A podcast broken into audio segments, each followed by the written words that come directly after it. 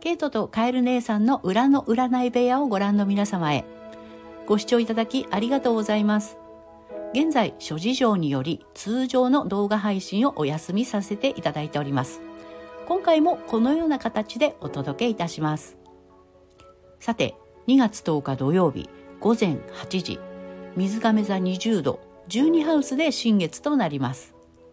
12ハウスは見えない敵一身上の自由の制限。秘密隠されている問題などに関わる領域です。アセンダントは魚座で上昇星ライジングプラネットも海洋星なので癒しや薬などもテーマになりそう。また魚座も海洋星もどちらも12ハウスに関連しているので現実逃避や隠されている問題詐欺なども話題に出てくるかもしれません。新月のキーワードは浄化整理。献身的など。個人的な満足感よりも魂が喜ぶ普遍性へ向かう姿勢という意味があります。その新月に葛藤の角度をとっているのがニハウス大牛座の天皇星お金に関わる動きに刺激されて見えない敵一身上の自由の制限秘密隠されている問題など12ハウスの事象に関することで個人的な満足感よりも魂が喜ぶ普遍性へ私たちの意識は向かっていくのかもしれません。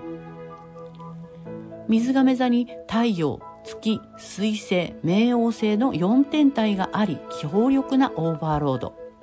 博愛主義人道的普遍性革新的など水亀座の勝利が強調されています。